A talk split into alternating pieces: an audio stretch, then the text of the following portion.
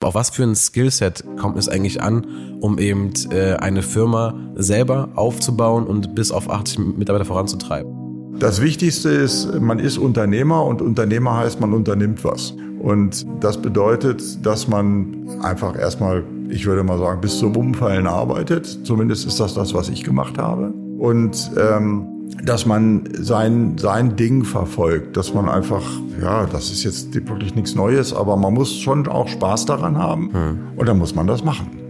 Mein Name ist Hassan Kaiki und das hier ist der Podcast High Wirtschaft. Wir begrüßen im Herzen Hildesheims in der Bischofsmühle spannende Gäste aus der regionalen Wirtschaft, der Tech- und Digitalszene.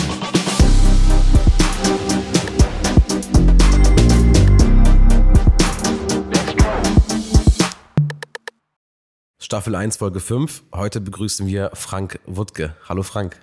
Hallo Hassan. Frank, du bist, äh, ich glaube, mit deinen Firmen in Hildesheim relativ gut bekannt, weil du viel unterwegs bist, ähm, auf verschiedenen Wegen. Ähm, vielleicht können wir ganz früh mal anfangen. Du bist 60er Baujahr und ähm, warst auf dem Standardsgymnasium, so wie ich auch. Ja, genau. Vielleicht kennst du Herrn May noch von damals? Ja, selbstverständlich. Der hat damals gerade angefangen als Physikreferendar. Und äh, wir haben ihn dann ordentlich geärgert, aber wir konnten ihn nicht vergraulen. Er ist dann da geblieben. und ähm, nach dem, dann hast du dort Abi wahrscheinlich gemacht? Ja, genau. Und was hast du danach gemacht nach dem Abi? Gar nichts. Also ich meine im Sinne von, ich habe nicht studiert. Ich habe dann als äh, in einer Elektronikfirma, die es heute nicht mehr gibt, äh, in einer äh, als ähm, Elektroniker gearbeitet. Ich habe, Welche war die? Welche Firma war das? Das war Pfennig Elektronik in der Schuhstraße unten. Da ist heute das Chinois, dieses Restaurant ah, okay, drin. Okay.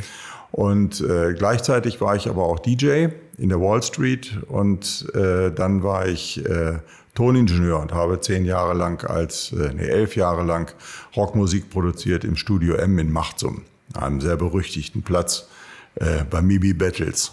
Okay, okay. Und ähm, wann kam dann der Schritt in Richtung IT? Das kam erst äh, 1987.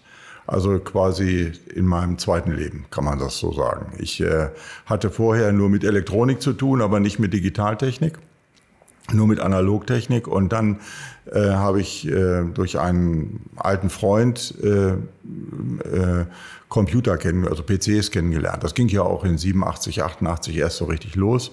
Und der brauchte dann Unterstützung und dann gab es so eine Veränderung bei mir in meinem Toningenieursdasein privater Natur. Und dann habe ich angefangen, mich mit PCs zu beschäftigen, ihn zu unterstützen und mich dann ein paar Jahre später selbstständig gemacht. Hm, und dann warst du, hast du mir eben schon vorab erzählt, dann warst du um die 30, 31 Jahre alt und hast dann äh, quasi einen Tisch gemietet äh, in einem Autohaus. Kannst du vielleicht ja, die genau. mal erzählen? Ich war bei, äh, bei Schukta im äh, Autohaus am Sportflughafen erst an der Scharlake und dann später in der Benchstraße und äh, Herr Schukta hatte große, ein, eine große Schwäche für Computeranlagen und so war dann der Deal, dass ich ihm dabei unterstützt habe und gleichzeitig meinen Schreibtisch quasi bei ihm haben konnte. Und dann habe ich da von da aus angefangen. Und das waren die Anfangsjahre deiner Selbstständigkeit? Genau. Und da warst du aber auch schon so um die 30. Äh, hattest du da schon Kinder gehabt? Nein. Okay. Die habe ich ja spät bekommen mit 46. Okay, okay. Das heißt, also da, weil wenn man Kinder hat, ist ja nochmal die Frage, gehe ich jetzt nochmal rein in die Selbstständigkeit oder achte ich mehr auf, auf, auf, auf Sicherheit und auf Planungssicherheit? Aber okay, dann war da quasi noch so ein gewisser äh, Freiraum noch da. Zeit für Vollgas. Zeit für Vollgas, ja, ja, definitiv. Und dann hat sich das aber auch sehr, sehr erfolgreich entwickelt. Wenn man jetzt überlegt, ähm, kommst aus einem ganz normalen Elternhaus und dann mit, dann mit 30 nochmal äh, quasi in Richtung Selbstständigkeit gegangen, Richtung IT, vorher ein paar andere Themen bespielt. Was ist danach passiert? Also dann kam schon die Firma Compra und die wurde schon gegründet? Ja, genau. Die Firma hieß damals nur nicht Compra, sondern sie hieß noch, äh, der Name Compra ist ja eine Abkürzung, äh, sie hieß noch ausgesprochen Computerpraxis. Ähm, das habe ich mir ah. lange überlegt. Da habe ich ein halbes Jahr drüber nachgedacht, wie ich die Firma wohl nennen könnte.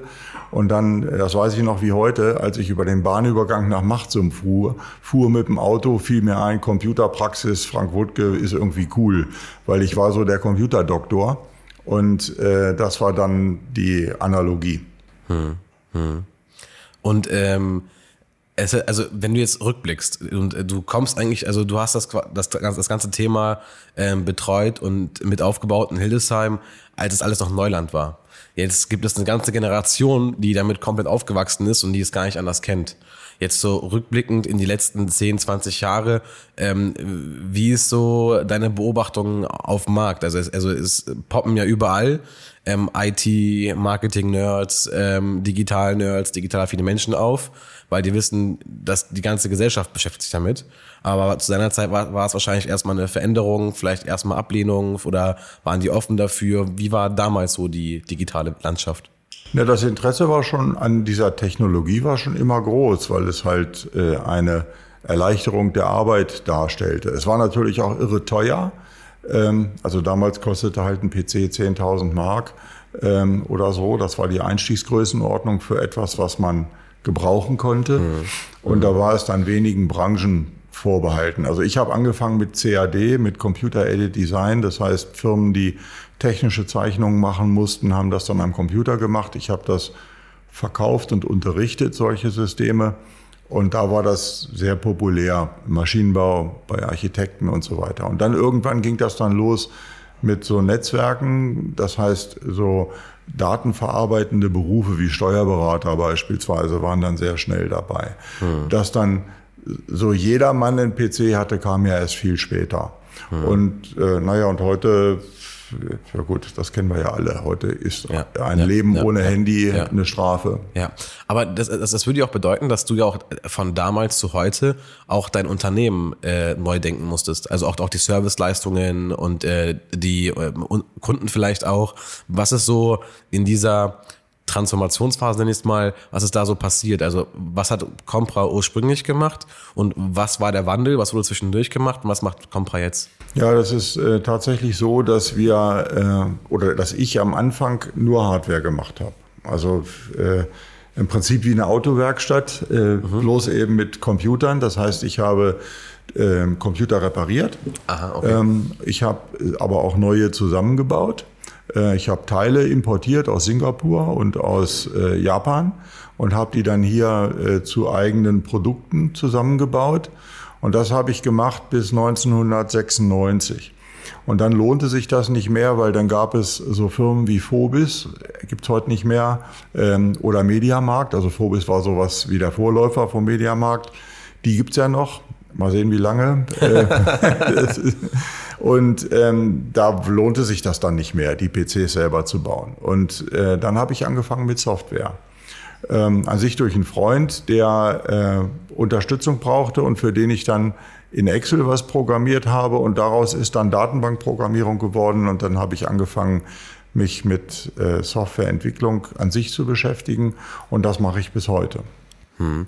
Und ähm, gab es dann noch so Umsatzunterschiede, also eine, eine, krasse andere Umsatzentwicklung, weil man von Hardware zu Software gegangen ist? Weil ich kann mir schon vorstellen, wenn man an Hardware arbeitet, ist das Geschäft wenig skalierbar. Also man bekommt es, man repariert es, schickt es weg, kann vielleicht stetig wachsen, jedes Jahr ein, zwei Mitarbeiter neu.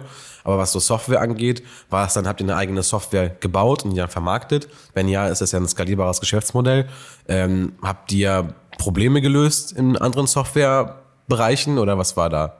Also erstmal ist es so, dass ähm, es bei Hardware-Themen früher andere Stundensätze gab als bei Software-Themen. Also mit Software konnte man mehr Geld verdienen. Was gab es denn da damals für Stundensätze für Hardware? Das war im Prinzip sowas wie eins zu eins. Also es waren 65 Mark äh, pro Stunde und äh, heute sind es vielleicht 75 Euro oder auch 80 Euro. Ist jetzt gerade in den letzten zwei Jahren natürlich gestiegen durch äh, die Umstände. Ähm, und im Softwarebereich äh, zahlt man auch mal gerne 150 bis 250 Euro die Stunde. Das ist also mhm. heute durchaus üblich. Mhm. Und ähm, äh, das war der eine Unterschied. Und der andere Unterschied ist, dass man natürlich bei Software zumindest theoretisch, ähm, wenn man eigene Software entwickelt oder eigene Produkte entwickelt, die den Vorteil der Vervielfältigung und damit der Skalierbarkeit hat, nicht äh, der Traum eines jeden Entwicklers oder von vielen Entwicklern ist ja, eine App zu entwickeln, die irgendwie nur fünf Euro kostet, die aber eine Million Leute haben wollen. Ähm, das ist zwar relativ selten, dass man so eine interessante App sich einfallen lässt. Hm. Ähm, das ist so ein bisschen wie in der Musik äh, ein super Hit zu landen, im Grunde genommen. Hm. Ähm, aber es ist eben theoretisch zumindest möglich und deswegen ähm, natürlich auch immer so ein bisschen im Fokus. Ich hm. selber habe mich auf die Entwicklung, wie gesagt, von Datenbanksoftware, also genauer genommen betriebswirtschaftlicher Software, also Warenwirtschaftssysteme, ähm, fokussiert, was damit zu tun hatte, dass ich eben einen guten Freund hatte, der bei einer äh, sehr bekannten Firma gearbeitet hat, die da Unterstützung brauchte. Und ähm, dem habe ich dann geholfen damit. Und so kam ich dann zu dieser Warenwirtschaftssystemlösung. Ist das der Rossmann-Deal gewesen? Ja, genau. Das ist der Rossmann-Deal gewesen. Ja, das war ein, ein, Freund von mir, der war dort Geschäftsführer und ähm, den kannte ich witzigerweise aus dem Tonstudio, weil ich 1985 und 86 mit dem zwei CDs aufgenommen mhm. hatte. Mhm. Da gab's noch, da wurden die CDs gerade erfunden zu der Zeit. Mhm. Und ähm, wir haben nie den Kontakt zueinander verloren. Und als dann nach der Wende Rossmann nach Ostdeutschland und Osteuropa expandierte, bekam er dort äh, eine wichtige Rolle und äh, hat mich dann um Unterstützung gebeten. So ging ähm, das los. Aber also habt ihr quasi den Online-Shop für Rossmann komplett gebaut oder habt ihr Probleme dort gelöst? Da gab es noch kein Internet.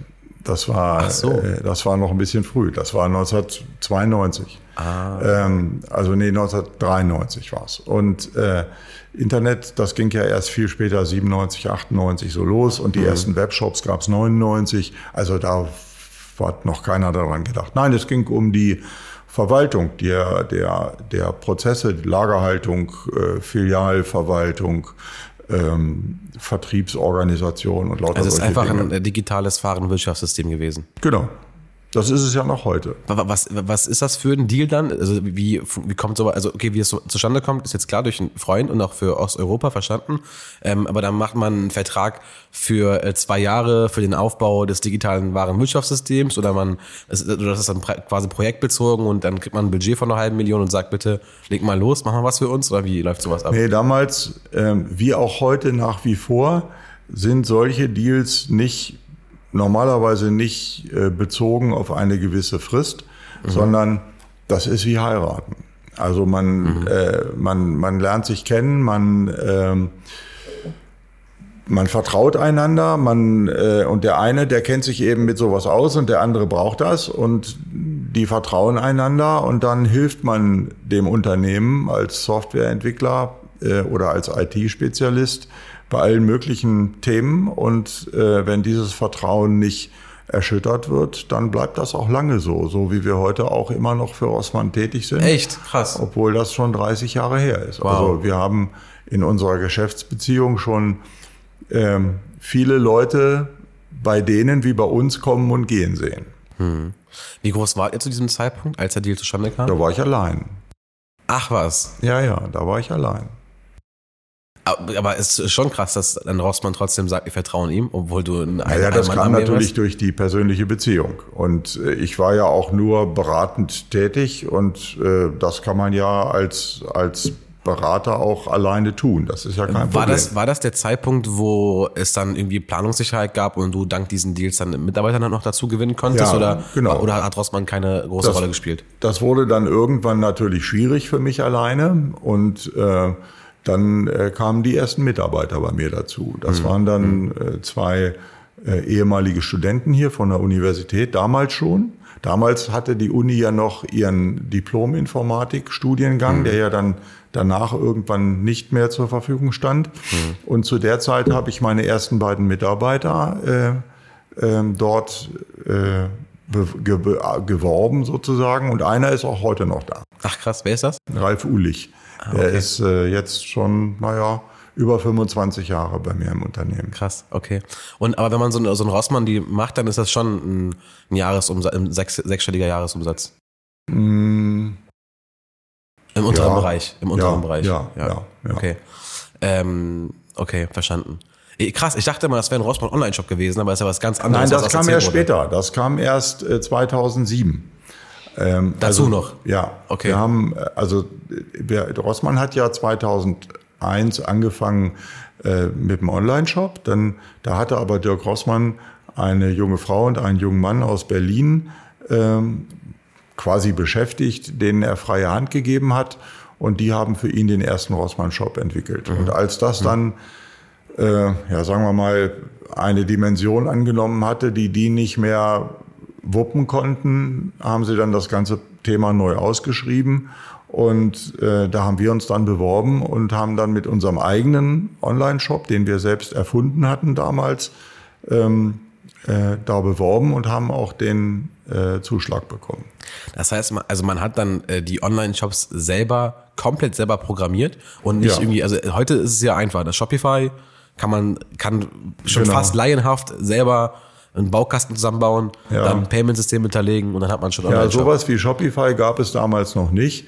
Ähm, es gab aber schon Shop-Systeme. Also unser Wettbewerber war Intershop. Die Älteren werden sich an die Firma vielleicht noch erinnern aus hm. Äh, Jena. Äh, die waren sehr bekannt, aber auch sehr teuer. Und ähm, und, aber äh, es gab nicht viele. Also es gab vielleicht noch Oracle, in gibt's ja auch heute noch.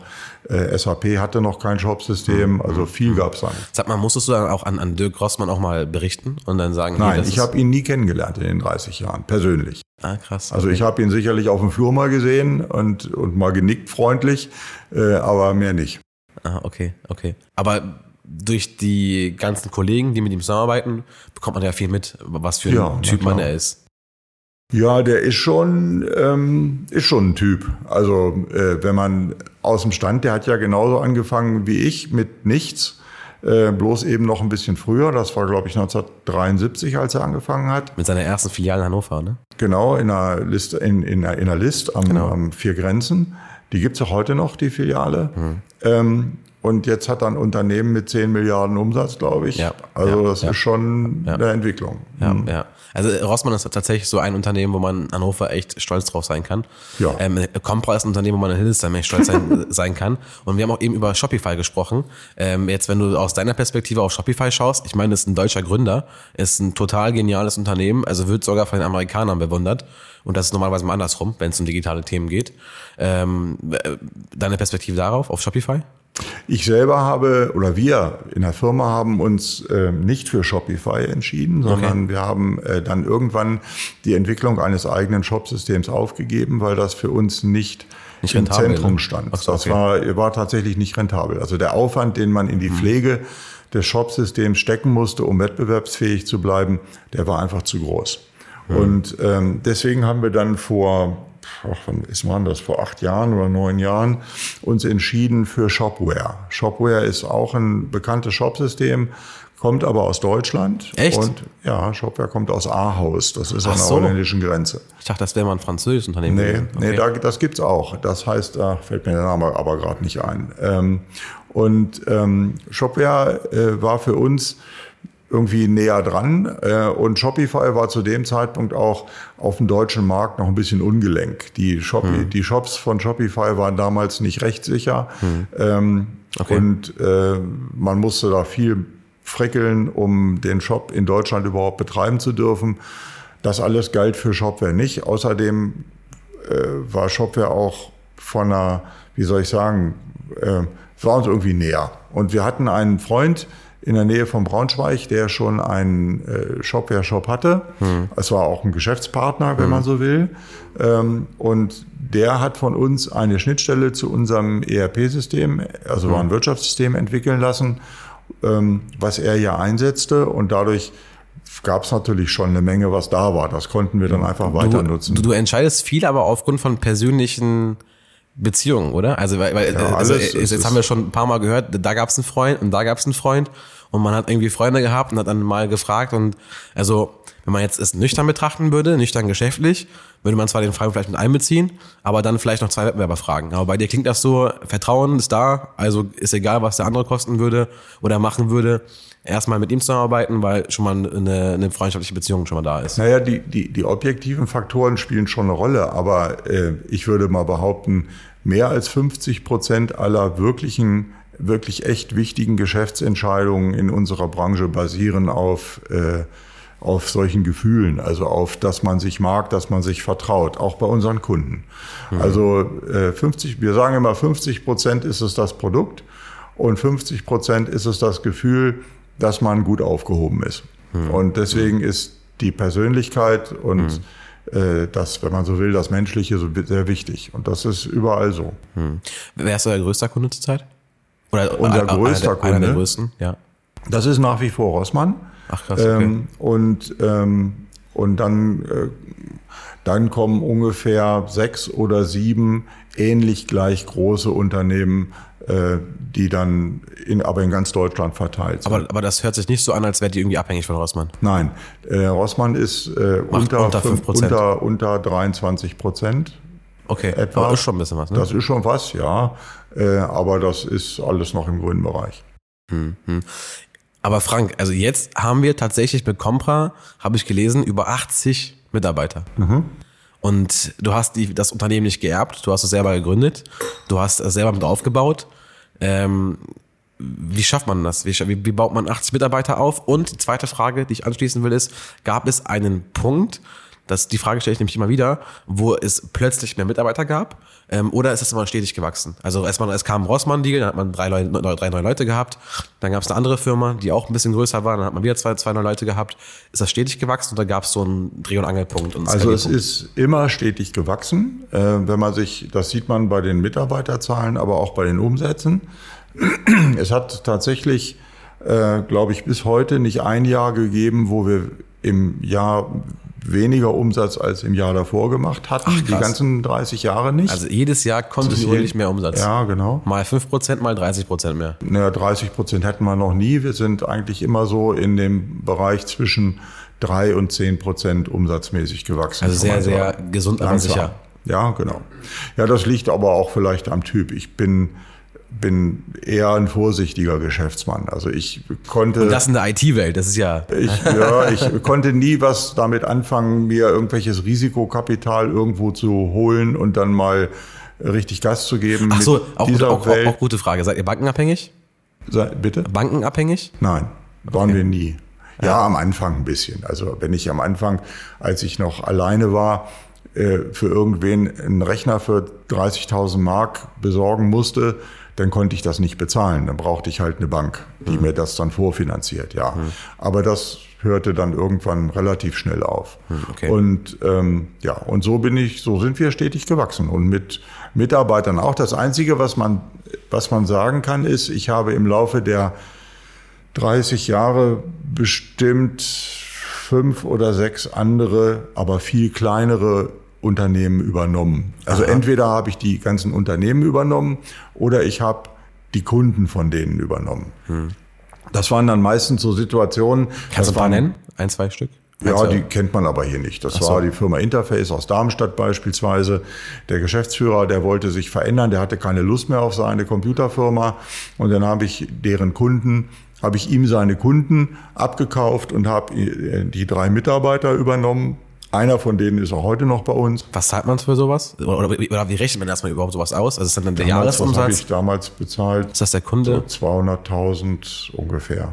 So über den, um Das den waren aber Dreh. jetzt schon Euro-Zeiten oder das waren jetzt schon Das war Euro. Das war 2004, ja. Genau. Hm, Okay. Ja. Okay. Und im Grunde kauft man ja da den Kundenstamm mit, den man sowieso immer betreut. Das Genau. heißt, man rechnet dann, dass das im Grunde genommen dann äh, der äh, Kauf sich irgendwie in drei Jahren wieder rentieren muss oder in zehn Jahren oder wie rechnet man das aus? Ja, genau. Also ja, die, die Spanne ist dann eben unterschiedlich, je nachdem, wie gut der Deal ist. Okay. Ähm, aber so drei bis zehn Jahre ist auch schon eine realistische Zeitspanne, Okay. in der das dann sich amortisieren soll. Hm, Jetzt äh, aktuell haben wir gerade wieder so einen Fall gehabt hier aus der Gegend. Wir haben ähm, die Kunden von dem Herrn Krebs übernommen aus äh, Nordstemmen, aus Rössing.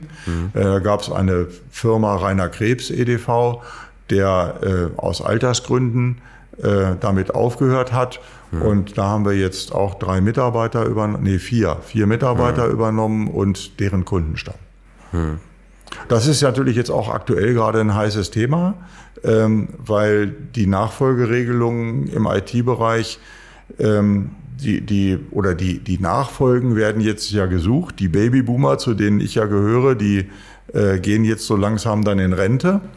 Ähm, und äh, das heißt, es braucht Nachfolger. die sind selten, so wie Fachkräfte auch. Und deswegen ähm, wird da in den nächsten Jahren, glaube ich, noch viel Veränderung passieren. Hm. Wahrscheinlich werden die, werden die Großen die kleineren aufkaufen. Ich würde ja. euch so in, in, bei den mittleren mit dazu zählen, wo es sein kann, dass man aufkauft, wo es aber auch sein kann, dass man selber aufgekauft wird. Ja, genau. Also es ist tatsächlich so, dass äh, wir, so wie alle Kollegen, die ich so kenne, auch äh, jede Woche ein bis zwei äh, Mal angesprochen werden von irgendwelchen M&A-Buden, also Echt? Merchant Acquisition-Buden, die, äh, die einem erklären, dass sie Interesse am Unternehmen haben. Das Aha. ist so. Und äh, denkst du drüber nach? Das habe ich schon gemacht. Ähm, das ist aber dazu nicht gekommen. Also ich hatte äh, tatsächlich auch schon äh, intensive Verhandlungen geführt ähm, in den letzten Jahren und dann haben wir aber uns dazu entschieden, äh, eine interne Lösung zu finden, so dass also ähm, Familienintern oder Mitarbeiterintern? Mitarbeiterintern ah, okay. äh, wir eine Regelung, äh, eine Nachfolgeregelung da mhm. ähm, haben. Das heißt, äh, können wir uns vorstellen, dass in fünf Jahren Frank Wuttke dann irgendwie in, in einem eher ein Betriebsrat oder irgendwie Aufsichtsrat oder irgendwie so sitzt? Nein, Betriebsrat eher, vermutlich nicht. aber, aber Aufsichtsrat? ich weiß es nicht. Äh, also so groß sind wir ja eigentlich nicht, dass wir jetzt einen Aufsichtsrat bräuchten. Ähm, aber ich werde wahrscheinlich, so wie immer in solchen Fällen, irgendeine beratende Funktion dann noch haben. Hm. Und vielleicht auch eine repräsentative Funktion. Ich werde bestimmt auch zu irgendwelchen langjährigen Kunden äh, immer noch mal wieder hinfahren. Hm, hm. Ähm, aber das wird dann mit der Zeit weniger werden. Äh, sag mal, aber ähm, ist die Firma noch von deinem Namen und von deinem Gesicht noch abhängig? Na, von meinem Namen, also von, meinem, von meiner Person meinst ja, du jetzt? also wenn ich mir jetzt vorstelle, Rossmann, der, der hat jetzt dir vertraut. Nee, bei Rossmann nicht mehr. Also okay. das, das Thema ist durch, weil bei Rossmann, also die, die, die Leute, mit denen wir bei Rossmann heute zu tun haben, äh, die kennen mich gar nicht mehr. Ach so. Also bis auf eine Person, das ist die Frau Zora, die Geschäftsführerin von Rossmann Online, die kennt mich noch. Aber das letzte Mal, dass ich mit der gesprochen habe, das ist jetzt auch schon vier oder fünf Jahre her. Ähm, also ich würde mal sagen, da spiele ich keine Rolle mehr. Das hm. ist durch Kollegen übernommen worden. Hm. Und ja, bei anderen Unternehmen, äh, bei anderen Kunden, die wir haben, da ist das schon noch so, aber auch da verändert sich ja die Situation. Das heißt, auch da kommen die Nachfolgeregelungen. Wir haben zum Beispiel zwei größere Kunden, wo jetzt die Junior-Chefs am Werk sind und ich kenne halt die Senior-Chefs noch. Und wenn ich da hinfahre, dann geht man abends mal zusammen essen und unterhält sich über alte Zeiten. Ähm, aber mhm. der, die eigentlichen neuen Projekte werden dann von sowohl auf unserer Seite als auch auf deren Seite von den Nachfolgern gemacht. Mhm. Also es ist eher ein geselliger Austausch als konkrete Geschäfte. Oft ist das so, ja. Ja, Meetings. klar, wenn es jetzt irgendwelche super wichtigen Themen gibt, äh, wie zum Beispiel jetzt die äh, Fragestellung, ob man jetzt die Kunden eines anderen Unternehmens übernimmt oder nicht, hm. dann bin ich da engagiert äh, oder stark engagiert. Ähm, aber was so das Operative anbelangt, da wird das immer weniger. Äh, wir haben tatsächlich auch einige junge Zuhörer und die eben auch sehr interessiert sind für wirtschaftliche Themen. Wir haben auch, äh, habe ich jetzt rausgelesen aus den Analytics, Podcast Analytics, dass wir auch viele Geschäftsführer und sowas als Zuhörer haben, aber vor allem für die Jüngeren jetzt, ähm, auf was für ein Skillset kommt es eigentlich an, um eben äh, eine Firma selber aufzubauen und bis auf 80 Mitarbeiter voranzutreiben? Also welche ja. Eigenschaften waren bei dir bei, bei dir das, klingt, klingt das so, als hättest du einfach angefangen, begonnen und es hat irgendwie funktioniert. In der Tat ist das eine Fragestellung, äh, mit der ich mich auch immer wieder beschäftige. Ähm, und, äh, Worauf kommt es an? Das Wichtigste ist, man ist Unternehmer und Unternehmer heißt, man unternimmt was. Und das bedeutet, dass man einfach erstmal, ich würde mal sagen, bis zum Umfallen arbeitet. Zumindest ist das das, was ich gemacht habe. Und ähm, dass man sein, sein Ding verfolgt, dass man einfach, ja, das ist jetzt wirklich nichts Neues, aber man muss schon auch Spaß daran haben. Ich würde mal behaupten, dass ein solcher Weg nicht geht, wenn man da keine Lust zu hat, hm. ähm, also zu dem Thema. Hm. Und, ähm, und dann muss man das machen. Hm. Ähm, bis zum Umfallen arbeiten, das kenne ich auch sehr, sehr gut, aber da bringt man ja auch ein gewisses soziales Opfer. Also man verzichtet auf vielleicht Familientreffen, man verzichtet vielleicht auf... Ähm, ähm, auf äh, Geburtstage von Freunden, man verzichtet vielleicht auf irgendwie ähm, Hobbys oder sowas. Ähm, wenn du jetzt rückblickst, würdest du sagen, dass dann dass also eben dieses soziale Leben jemand man es verpasst hat, weil man eben sich nur der Arbeit gewidmet hat? und man es vielleicht hätte nicht machen sollen oder war das so? Na, das Problem kenne ich nicht. Das liegt aber daran, dass ich immer das zu meiner Arbeit gemacht habe, was mir Spaß macht. Also ich habe, äh, das ist vielleicht auch ein Fluch, ähm, aber Hobby und Arbeit war für mich immer identisch. Ich habe aber nie, Familie und soziales Leben? Also ja, na klar, Familie und soziales Leben spielt natürlich eine Rolle, vor allen Dingen als dann die Kinder geboren wurden und so weiter. Ähm, da hat sich das dann, da haben sich dann die Zeitkontingente verändert. Äh, aber auch das habe ich dann immer irgendwie ernst genommen. Ich musste dann, wenn ich jetzt, ja, als die Kinder beispielsweise im Kindergarten waren, dann war ich eben da im Eltern, in Elternrat oder wie man das nennt. Okay. Und in der Schule bin ich das auch. Und da muss ich dann mich da auch irgendwie engagieren, zum Beispiel. Ne? Das äh, ist vielleicht jetzt für das persönliche Zeitkontingent nicht immer gut, aber mhm. äh, das passiert dann eben. Mhm. Und äh, insofern, aber ich habe das nie als Problem empfunden. Mhm. Ähm, du hast gesagt, Unternehmer müssen was unternehmen. Du unternimmst ja sehr, sehr viel und zwar nicht nur mit Compra. Ähm, es gibt noch die, äh, die Digital City GmbH. Da ist Mitgesellschafter bist du und eben Günther Halex. Was macht ihr da? Naja, angefangen hat das ja als Cooks and Wines und äh, das gibt's ja auch noch.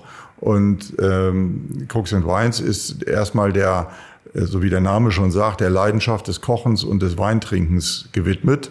Und ähm, naja, das haben wir dann halt, diese gemeinsame Leidenschaft, die wir äh, teilen, die haben wir dann eben ein Stück weit zum Beruf gemacht und haben dann mit der Vinothek angefangen und haben das Hobby im Prinzip ausgebaut zum Geldverdienen, wenn man so will. Wobei das jetzt überhaupt nicht die Größenordnung hat wie bei der Compra, aber das läuft ganz gut vor sich hin. Und aber warum heißt es dann Digital City? Ach so, ja, das haben wir dann geändert, weil ähm, der Plan war, war, muss ich jetzt sagen, oder ist eigentlich immer noch, äh, im Bereich der Digitalisierung, was Günther auch sehr interessiert, äh, vielleicht dann Dinge zu tun, ähm, die aber nichts mit der Compra oder mit Evolution zu tun haben. Das hat so ein bisschen zum Beispiel damit zu tun, dass Günther ja auch eine andere Firma hat, nämlich die keramischen Ofenbau, hm. ähm, also eine Maschinenbaufirma. Ist, aber hat er die Firma gegründet?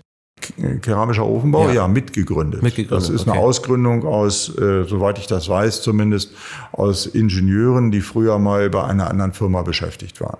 Okay. Und ähm, und dort hat er sich immer mit Digitalisierung im Rahmen seiner Tätigkeiten dort beschäftigt. Und wir hatten auch mal vor, ein gemeinsames Produkt zu entwickeln, welches ähm, Daten sammeln soll von diesen Maschinen, die da gebaut werden. Und äh, so kam dann die Überlegung, ähm, dass wir den Geschäftszweck von Cooks and Wines vergrößern. Und ähm, deswegen haben wir es dann Digital City genannt, weil das halt so ein bisschen allgemeingültiger ist. Hm. Lief der Hilde Shop auch darüber oder lief Hilde Shop äh, über Compra oder ja, die, das, der, also beides eigentlich. Hm. Eigentlich muss man sagen, die Compra hat den Hilde Shop gebaut. entwickelt, gebaut ja. und die Digital City kümmert sich so um den Hilde Shop. Hm. Äh, vielleicht für diejenigen, die es nicht kennen sollten, was ist der Hildeshop? Der Hildeshop ist eine Shop-Plattform, wo Hildesheimer Gewerbetreibende oder, alle, die irgendwas verkaufen wollen, ähm, ihre Produkte äh, für wenig Geld und wenig Aufwand zum Verkauf anbieten können und ähm, äh, die also selber quasi weder Geld noch Zeit haben, um ein Online-Shop-System selber zu bauen. Hm. Und also ist, so, ist das so ein lokaler Amazon-Shop? ja, genau. Ungefähr. Ja, Amazon ist jetzt vom Vergleich her vielleicht ein bisschen zu groß, aber. Ja, ja. Ähm, aber das, das wäre mal eine Frage gewesen. Also wenn es eigentlich Amazon schon gibt oder wenn es also einen Online-Shop schon gibt, ähm, ist ja der einzige Knackpunkt, um zu sagen, wir machen sowas selber, ist ja nur zu sagen, es ist regional. Genau.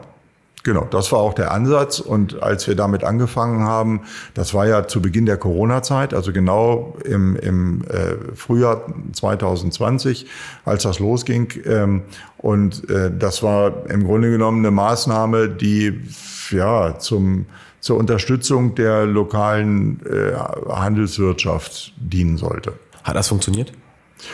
Ja, es funktioniert immer noch. Für den einen mehr, für den anderen weniger. Also mhm. es ist, ähm, insgesamt gesehen könnte man sagen, es könnte besser funktionieren, so eine Plattform. Das gilt aber nicht nur für Hildesheim, sondern es gilt für fast alle dieser Plattformen. Es gibt ja noch viele andere Städte, die das ja. auch versucht haben, teilweise mit ganz anderen Produkten, ja. teilweise selbst entwickelt.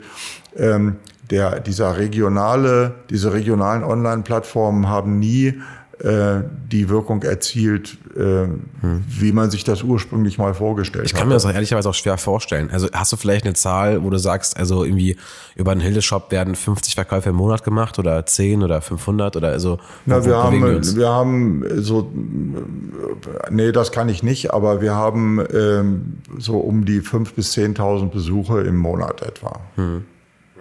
Das schwankt sicherlich sehr. Ne? Also zu Zeiten wie Ostern oder Weihnachten ist das dann mhm. mehr. Mhm. Ähm, und manche, wie gesagt, äh, für die läuft das super. Ähm, und bei anderen ist das. Äh, Gibt es ein Paradebeispiel für ein Unternehmen, wo es gut läuft? Ja, zum Beispiel die Jowiese. Echt? Ähm, weil wir äh, über den Hilde-Shop die Jahreskarten für die Jowiese ja verkaufen. Okay. Und das läuft richtig super. Aber da löst ihr ja auch im Grunde genommen Pain, weil also Jowiese kann man ja nur vor Ort kaufen, wenn man so eine Jahreskarte genau. kaufen will. Genau. Und, da, und das gibt's auch nicht auf Amazon. Also das ist tatsächlich so ein Produkt, wo ich mir das vorstellen könnte, weil es einfach keine Alternative gibt. Also weil, ja, ja, na klar. Keiner will da hingehen. Wahrscheinlich ist das so, ja. Amazon funktioniert eben auch nicht, wie gesagt. Von daher. Amazon ist ja auch schwierig. Ich ähm, bin ja selber ähm, ich habe das ja selber erfahren, weil ich mit einem Freund zusammen ein Produkt noch verkaufe oder herstelle, das sogenannte Pappkachon. Was ist das? Also eine, ein, ein Cajon ist eine Sitztrommel, wo man so ein okay. viereckiger Kasten, das vielleicht schon mal gesehen, ah, wo ja, man so drauf sitzt ja. und vorne so Trommel. Das Grundschulzeiten. ja, genau. Und ähm, das kommt ja eigentlich aus Südamerika, ist da sehr populär. Und äh, ein Freund von mir, der Ralf Dittrich, der hat sich äh, mit einem anderen äh, zusammen überlegt, ähm, die, mit Oliver Heck, dieses äh, Produkt aus Pappe herzustellen. Und wir verkaufen das übers Internet zusammen. Und ähm, dieses Produkt äh, äh, haben wir eine Zeit lang auch über Amazon vertrieben okay. und haben das dann aber sein lassen, weil Amazon hat mit den vielen versteckten Gebühren, die die so erheben, ne? äh, nee, mehr, also 80 bis 90 Prozent der Marge aufgefressen. Also für, für uns ist quasi nichts mehr übrig geblieben. Und dann haben sie ähm, uns den Vorschlag gemacht, äh, dass sie uns das Produkt abkaufen, also dass mhm. wir sozusagen Amazon beliefern und sie es dann selber als Amazon-Produkt verkaufen. Und das ist dann so ein Stück wie Seele verkaufen. Mhm. Und das Verstehe. haben wir dann nicht gemacht. Verstanden. Aber also so, so eine Plattform, also so, so ein äh, regionaler Marktplatz wie Hildeshop, das ist ja jetzt nicht kein Projekt, was irgendwie profitorientiert ist. Das ist ja eher, glaube ich, ähm, für die Gesellschaft und für Hildesheim, dass Hildesheim digitaler wird, oder? Ja, genau. Es ist ja auch durch Spenden finanziert worden und Geld wird dann nicht verdient. Das heißt, das bisschen sozusagen, was da eingenommen wird, äh, das wird eben auch in den Betrieb des Shopsystems und die Weiterentwicklung hm. gesteckt. Wobei man dazu sagen muss, also Plattformunternehmen sind eigentlich die Unternehmen, die am besten bewertet werden von eben Unternehmenskäufern. Ähm, das größte Taxiunternehmen der Welt hat keine eigenen Taxen, ist Uber das größte Immobilienunternehmen der Welt, hat keine eigenen Immobilien, ist Airbnb. Airbnb und Uber haben, ich glaube, jeweils über 200 Milliarden Dollar Firmenbewertungen in den USA. Ähm, das größte, äh, der größte Einzelhändler, ich mal ausnahmsweise, hat keine eigenen Produkte oder hatte keine eigenen Produkte, war Amazon. Ähm, und so geht's eben weiter. Ne? Also, oder auch Gastronomie, Lieferando oder Delivery Hero. Ähm, was natürlich da, da, da immer der nächste Schritt ist, du hast eben schon leicht angerissen also Amazon schafft oder auch äh, Uber oder auch ähm, äh, äh, Lieferando, die schaffen erstmal eine Abhängigkeit vom Konsumenten und sagen, hey, das ist der Marktplatz, hier kannst du dich mal bedienen. Und anfangs wird gesagt, der Marktplatz ist frei. Also jeder darf rauf und jeder darf verkaufen und damit das erstmal ins Rollen kommt. Wenn es dann ins Rollen gekommen ist, was macht dann Amazon? Amazon sagt irgendwann, okay, Moment mal, ich kann ja jetzt selber sehen, welche Produkte am besten funktionieren. Also baue ich diese Produkte selber nach. Und dann, dann platziere ich meine eigenen Produkte nach ganz oben für einen Euro weniger und sage, das ist Amazons Top Choice. Und die lokalen Hersteller, die haben plötzlich dann 40 äh, Prozent weniger Umsatz und müssen gegebenenfalls ihr Betrieb einstellen, weil, weil die Abhängigkeit von Amazon da war und jetzt aber nicht mehr da die Umsätze kommen. Das ist aber ein Phänomen, das gibt es im gesamten Handel. Also De definitiv. Also ich bin fest davon überzeugt, dass ähm, ich kenne Kai Andriewski, der ist der CFO von, äh, von Six, von der Six-Gruppe. Und ähm, der hat mir erzählt, dass die ich muss mich jetzt richtig erinnern, aber ich meine, die machen über eine Million Euro Umsatz pro Tag über die Sixt App. Aber die, in der Sixt App, also oder, oder auch die Familie Sixt, also auch Alexander Sixt und Konstantin Sixt, die haben gesagt, Sixt ist keine Autovermietungsfirma mehr. Wir sind Mobilitätsanbieter, wir sind ein Tech-Unternehmen mit angeschlossener Autovermietung. Mhm. Das ist ein Statement. Also, dass, ein, dass Sixt rausgeht und sagt, wir sind keine Car Rental Company. Wir sind ein Tech-Unternehmen mit angeschlossener Autovermietung. Das ist eine ganz andere Denkweise. Klar. Und er sagt jetzt halt, wir machen über Sixt, über die Sixt-App nicht nur Sixt-Produkte. Wir haben dort ähm, hier diese E-Scooter, wir haben dort Uber, wir haben alles, wir haben auch ÖPNV, äh, wir haben alles, was mit Mobilität zu tun hat, haben wir in dieser Sixt-App, damit wir erstmal den Konsumenten dazu bringen, dass er, äh, wenn es um Mobilität geht, erstmal an Sixt denkt. Fünf oder zehn Jahre später wird Sixt sagen, danke Uber für die Kooperation, aber ab jetzt, ciao, wir machen jetzt unsere eigene Carsharing-Plattform. Äh, in, in, in fünf bis zehn Jahren wird Sixt sagen, danke, liebe E-Scooter-Companies, äh, die E-Scooter bauen wir jetzt auch selber. Ciao. Und also man muss quasi nur irgendwie diese Abhängigkeit schaffen. Und das ist im Grunde genommen da der Punkt, wo, wo, wo plötzlich Unternehmen anfangen, ähm, eine Firmenbewertung mit Faktor 20, 30, 40 äh, an Jahresumsatz äh, zu gehen. Weil eben da die Vision sehr groß sein kann, dass sie dann eine Marktabhängigkeit bilden. Mhm. Ähm, gut, okay, Digital City haben wir besprochen. Dann gibt es den DigiHub. Ähm, was macht der DigiHub? Und du bist da der Vereinsvorstand. Was machst du da? Ähm, also der DigiHub ist ähm, erstmal im Ursprung eine Idee von dem äh, mittlerweile nicht mehr amtierenden Staatssekretär äh, in Hannover vom Wirtschaftsministerium.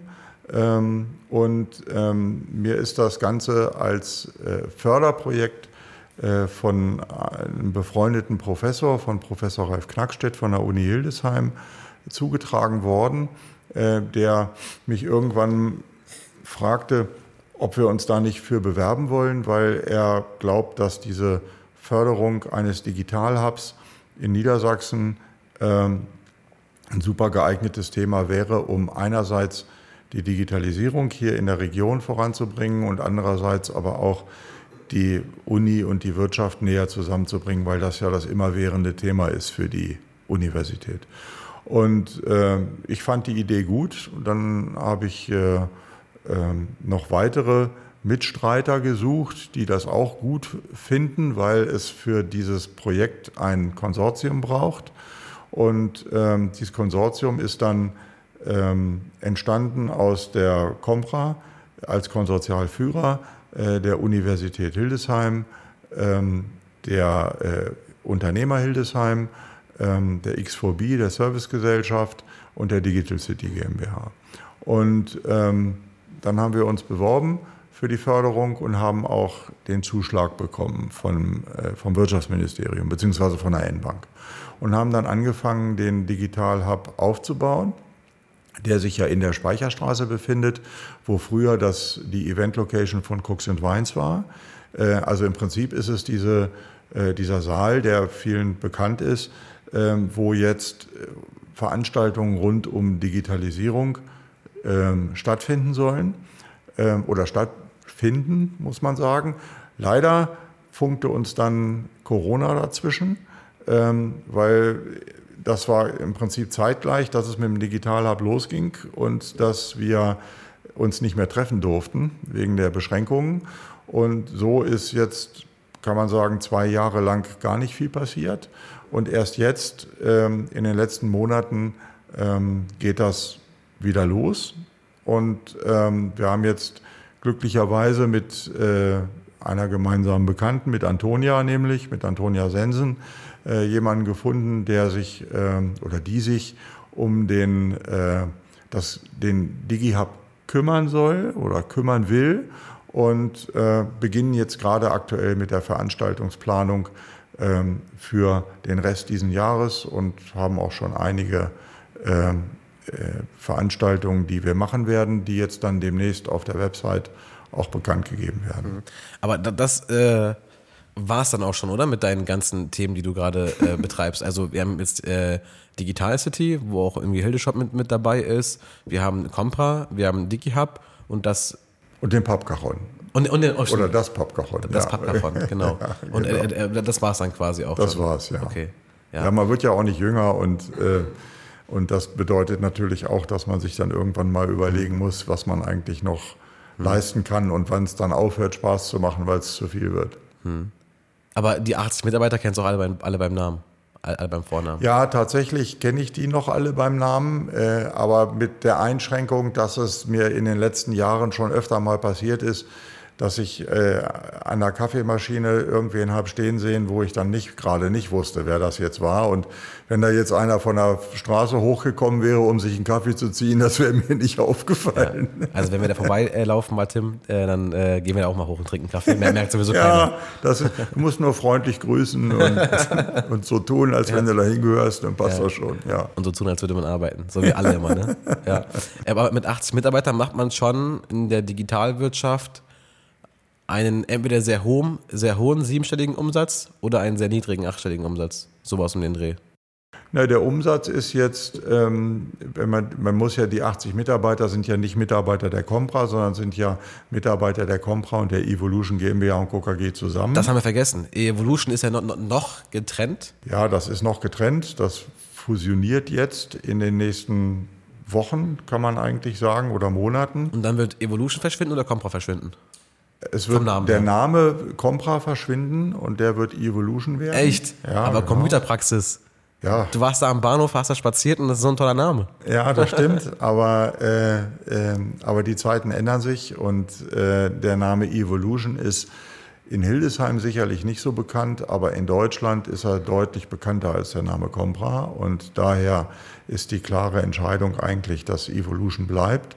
Und ähm, ja, und dann äh, werden die, wird es ein Unternehmen sein. Und aktuell ist es eben so, dass es noch zwei Unternehmen sind oder genau genommen drei, weil es ist ja eine GmbH und KKG. Und, ähm, und diese 80 Leute verteilen sich eben auf die, auf die beiden oder auf die drei Firmen. Aber, aber mit den Firmen zusammen macht man dann schon so um die wir machen zusammen dann, jetzt muss man noch eine weitere Firma mit dazu rechnen. ja, die, die, die, mit der fusionieren wir jetzt auch. Die kommt aber nicht hier aus der Gegend, sondern die kommt aus Linz, aus Österreich. Okay. Äh, die heißt auch Evolution GmbH. Okay. Und ähm, das kein, ist auch, kein, keine, keine Wortmarke geschützt. Dürfen sich so nennen? Ne, die heißt sowieso schon so, weil es immer schon auch eine Partnerfirma war. Ach so, okay. Und wir, der, der Geschäftsführer dort und ich, wir kennen uns seit 25 Jahren äh, und haben äh, also seit die ganze Zeit eben diesem Produkt auch gewidmet. Und äh, wir haben uns, der ist allerdings zehn Jahre jünger als ich. Und, ähm, und wir haben schon lange über Fusion gesprochen.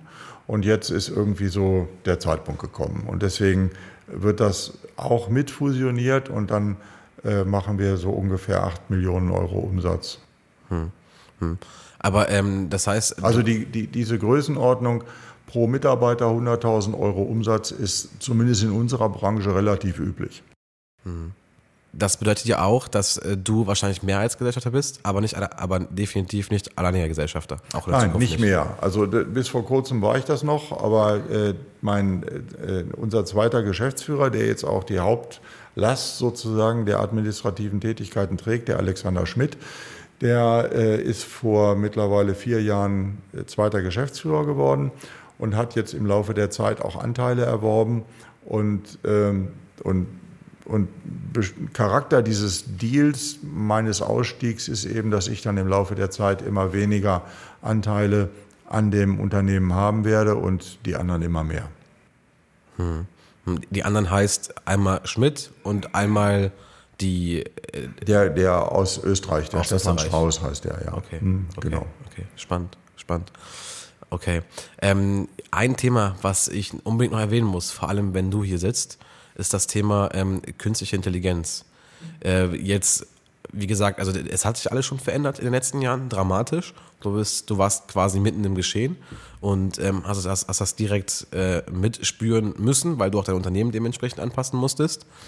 Im Hinblick auf künstliche Intelligenz, äh, erstens, wenn du allein schon das Wort hörst, wie denkst du darüber? Und zweitens, wenn wir beide, oder erstmal die Frage, erstmal nur die erste Frage, wenn du allein das Wort hörst, was, was, was assoziierst, assoziierst du damit? Also durch die Dinge, die in den letzten Monaten passiert sind, hat sich die Wahrnehmung vom Thema künstlicher Intelligenz dramatisch erweitert. Und ich selber glaube, dass das Thema KI eine noch größere Revolution sein wird als die industrielle Revolution vor 120 Jahren. Da bin ich von überzeugt. Wo das hingeht, weiß man noch nicht. Aber also ich bin da auch, gebe auch keine Prognosen ab, weil das ist so unglaublich vielschichtig, ähm, dass man das nicht kann. Aber das wird unser Leben so dramatisch verändern, wie wir uns das alle nicht vorstellen können. Da bin ich mir ganz sicher. Und das wird auch viel schneller gehen, als das bei der industriellen Revolution passierte. Da hat das ja 20, 30 Jahre gedauert, bis das so in Gang kam.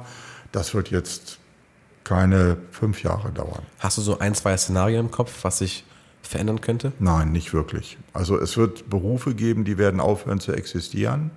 Äh, also es gibt ein, es gibt ein schönes Beispiel, es hat zwar nichts mit KI zu tun, aber es ist eine gute Analogie.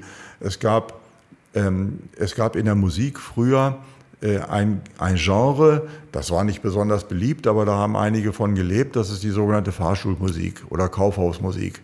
Das ist so dieses Gedudel, was man früher im Fahrstuhl oder im, im Supermarkt gehört hat, was GEMA-frei war, was mhm. also nicht die Hitparade gewesen ist, weil man dann mhm. hätte Geld dafür bezahlen müssen. Und da gab es halt Musiker, Komponisten, die haben genau diese Musik hergestellt. Mhm. Und die gibt es heute nicht mehr, weil diese Musik wird von einer Software hergestellt. Mhm. Und äh, die produziert die quasi live, äh, immer wieder neu und äh, da braucht man niemanden mehr für zu bezahlen.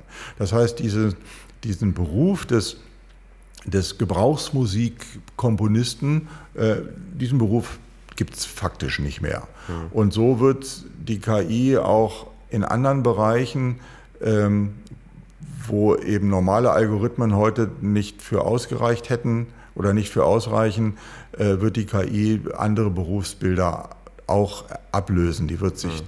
dahin erweitern. Aber was der Unterschied ist, ist also jetzt auch Stichwort industrielle Revolution. Auch ich habe mich mit dem Thema sehr stark befasst. Ähm, die industrielle Revolution hat, hat, dazu geführt, dass die Menschen ähm, weniger arbeiten mussten, also bei, beim Machen und beim Tun, beziehungsweise auch dadurch eben die Produktivität gestiegen ist. Die künstliche Intelligenz nimmt aber uns nicht nur mehr die Arbeit ab, sondern auch teilweise das Denken.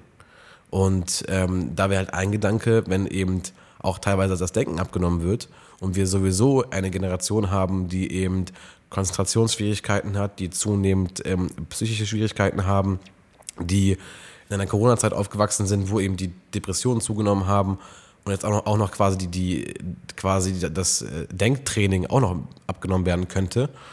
Ist das nicht auch eine Gefahr für die Menschheit? Möglicherweise. Da gibt es ja genügend Science-Fiction-Romane, die den Menschen der Zukunft auf irgendeine Biomasse degenerieren, die in irgendeinem Tank schwimmt und nur noch davon abhängig ist, dass es Strom gibt. Ähm, ich weiß nicht, ob das, ich kann das nicht sagen. Ich weiß das nicht. Ich bin auch zu wenig Volkswirt äh, oder, oder äh, globaler Ökonom, um mir vorstellen zu können, wie denn eine Wertschöpfung der Zukunft auf diesem Planeten aussehen könnte. Dazu kommt, dass es ja nicht überall so ist. Das heißt, diese Veränderungen, ähm, die werden die Leute, die in Dörfern in Indien oder in Afrika leben, wahrscheinlich nicht so schnell erreichen. Punktuell zwar schon, weil viele von denen auch heute ein Handy haben, aber ähm, ich glaube nicht, dass, dass sich deren Leben so dramatisch äh, okay. und schnell verändern okay. wird, wie das hier ähm, okay. in unserer äh, in Welt in Europa der Fall sein wird. Okay. Du hast eben gesagt, e, äh, Evolution kennt man eher bundesweit, in Hildesheim vielleicht ein bisschen weniger. Äh, nichtsdestotrotz hast du aber auch Hildesheim äh, doch mitbewegt. Manche Sachen haben besser funktioniert als andere, das muss man immer dazu sagen.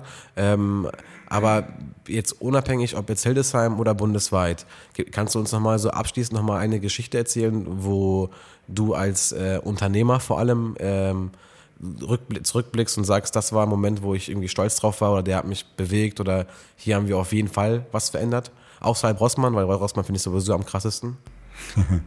ja, ach, nee, eigentlich, eigentlich gibt es das in dem Sinne so nicht. Also ja, Rossmann war, waren immer wichtige Stationen, aber im Bereich der Softwareentwicklung und der, des, der Entwicklung des Unternehmens waren naja, da gab es immer so Etappen. Eben, wenn ich, ich hatte ja vorhin gesagt, dass wir im Laufe der Zeit andere Unternehmen und deren Kunden übernommen haben. Und immer wenn das passiert ist, dann gab es halt so einen Schub. Also einmal am krassesten war das 2004. Da hatte ich selber 35 Kunden, die jetzt ernsthaft irgendwie Umsatz gemacht haben. Hm. Und durch die Übernahme des anderen Unternehmens kamen 60 Kunden dazu. Das heißt, ich habe auf einen Schlag im Grunde genommen meinen Kundenstamm verdreifacht. Okay. Ähm, das war schon also eine Herausforderung auf jeden Fall.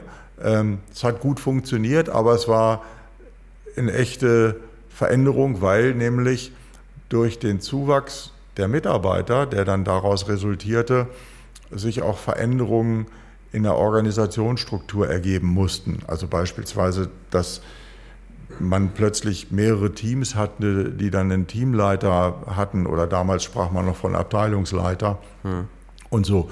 Aber so, so, so richtige so Kracher-Events gab es eigentlich nicht. Das war eigentlich eher wirklich eine kontinuierliche Entwicklung. Sag mal, erinnere ich mich richtig, dass auch Steffen Hensler bei euch Kunde ist?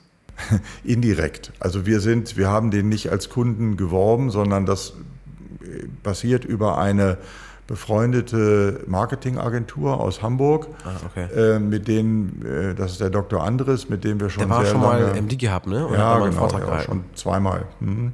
Und ähm, der hat im Bereich Marketing viele bekannte Kunden und, ähm, und Hensler gehört da halt dazu. Und ähm, diese ganze Marke Hensler Schnelle Nummer, die ist von ihm sozusagen mit erfunden. Mhm. Und, ähm, und naja, und da gibt es jetzt eben für diese Marke ein neues, eine neue Shop-Plattform und äh, die, da helfen wir bei der Programmierung.